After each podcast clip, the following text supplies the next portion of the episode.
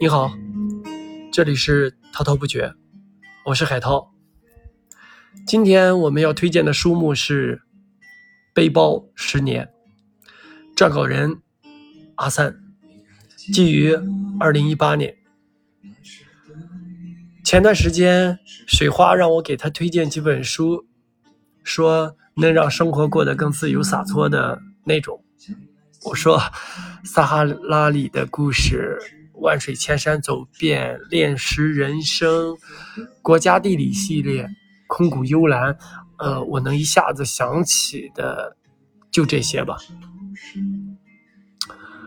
说下推荐的理由，《撒哈拉里的故事》《万水千山走遍》是我最喜欢的作家三毛的作品，这两部也是他的代表作，从九十年代到现在。从口口相传到现在，各大门户售书网站销量排行都是排到前面的，所以作品的质量无需多言。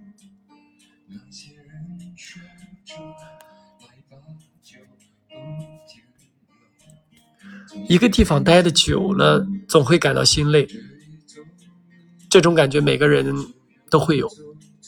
想要摆脱这种感觉，最好的方法就是换个地方住段时间。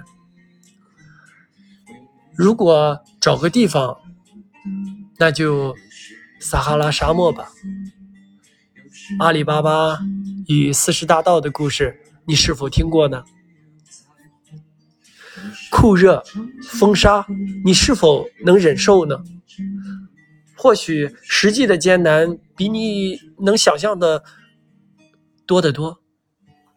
如果你真的有决心、有勇气，那么陌生而艰苦的环境肯定会燃起你对生活更多的热爱，生命也会变得更加的真实、有趣。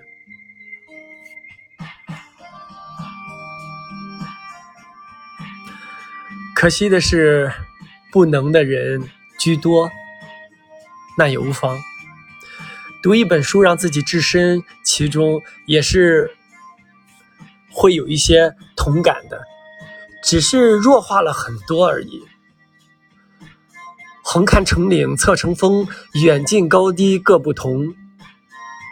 万水千山，为何有那么大的吸引力呢？不同的山水之地，有不同的传说。故事，故事里有公主，有侠客，有农奴，有商人，形形色色的人，有各种大神显圣。当你追寻而去，那些故事、传说就像是曾经发生在你的身上，各种命运轨迹交汇后的你，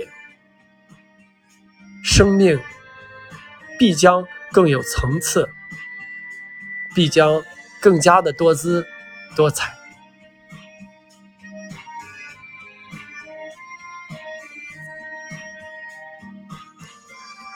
生活有没有情趣，其实跟有没有钱关系不是很大。看一场电影，做一道美食，仔细去体会生活。也必然会乐趣多多。看完《炼石人生》，你会相信我说的不假。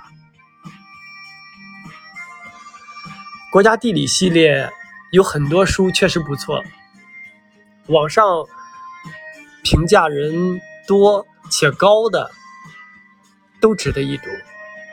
这是因为很多职业旅游旅行者、探险者的文笔都非常的不错，更源于现在。影像技术的进步，有时看一本书不喜欢读文字，就喜欢看那一张张的图片，那日出、小河、峡谷、红山、焰火等等等等，光与影的交错，分不清真实虚幻，任思绪。发想无端，沉迷其中，妙不可言。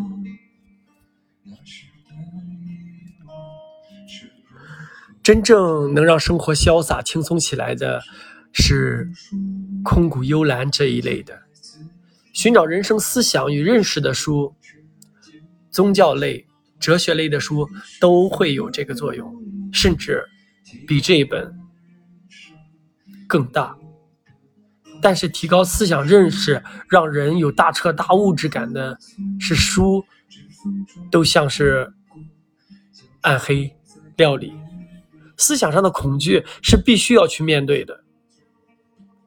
若是没有足够的认识，怕是会让自己难受。好在空谷幽兰就是一个寻找的过程，没有阐述什么思想。